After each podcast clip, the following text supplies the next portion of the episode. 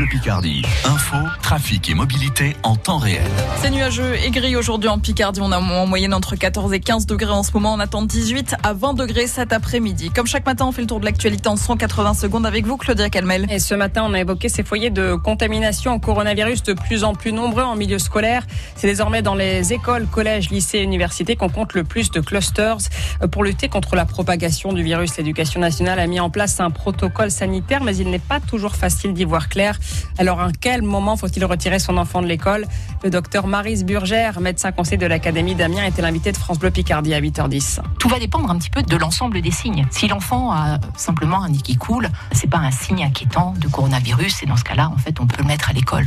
Par contre, s'il a de la toux, s'il a de la fièvre, s'il a de la diarrhée, comme dans n'importe quelle pathologie, en fait, on va le garder, on va le garder à la maison. Et l'interview complète du docteur Burgère est sur francebleu.fr. Le coronavirus qui se propage, euh, on le disait chez les jeunes, des jeunes qui, selon les autorités de santé, ne feraient pas toujours attention aux gestes barrières. Seuls 40% des 18-24 ans accepteraient de se saluer sans se serrer la main ou sans se faire la bise. Un non-sens pour Michel Slama, le chef adjoint du service de réanimation du CHU d'Amiens. Il pense que ce n'est pas grave, mais c'est grave au sens de la santé publique. Il faut penser à ses parents et ses grands-parents. On va ramener le virus dans son euh, milieu familial et ce sont les parents et les grands-parents qui vont faire des formes graves, qui vont les emmener dans des services de réanimation, voire qui vont décéder. Une pandémie qui suscite d'énormes inquiétudes financières chez les gothiques d'Amiens. Euh, Pour l'instant, le Coliseum n'est autorisé qu'à accueillir euh, que 1000 spectateurs euh, les soirs de match. Les partenaires, les abonnés sont en baisse. Patrick Letellier est le président du club. On a un peu plus de 400 abonnés. On avait 700 l'année dernière. On a 200 partenaires. Et il nous reste donc 400 places. On pourra faire un match, deux matchs, trois matchs. Puis après, ça va falloir, on sera obligé de prendre des dispositions. C'est pas possible que ça se passe comme ça. Vous craignez l'arrêt de la saison? Bah, si ça s'arrange pas, bien sûr. Hier soir, les Gothiques d'Amiens ont mal débuté leur saison. Ils ont été battus par le promu Sergi, 3 buts à 2 au Coliseum.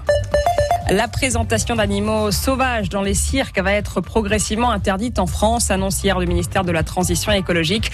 Alors pas de date pour l'instant, mais c'est dommage, très dommage pour Rémi Bécuve qui s'occupe de la communication du cirque Arlette Grus, dont le siège social est basé à Amiens. on se pose juste la question du jusqu'où ira-t-on? On stigmatise les cirques, on les pointe du doigt, mais en fait c'est que le début, puisque après on s'attaquera à bien d'autres choses, les chevaux qui courent pour le PMU, on pointera du doigt d'autres activités autour du monde animal. Aujourd'hui on est une forme d'extrémisme qui pose vraiment problème quoi. Et à terme, les spectacles de dauphins du parc Astérix dans l'Oise devraient aussi être interdits. La course à la présidentielle américaine avec euh, ce premier débat cette nuit entre Donald Trump et le démocrate Joe Biden. Duel suivi en direct par des dizaines de millions d'Américains, mais qui a viré au chaos. Les deux hommes ont passé 1h30 à s'invectiver. Le scrutin a lieu dans 35 jours et le résumé de ce débat est sur francebleu.fr. Et puis, un rorcal de 8 mètres de long échoué au Crotoy.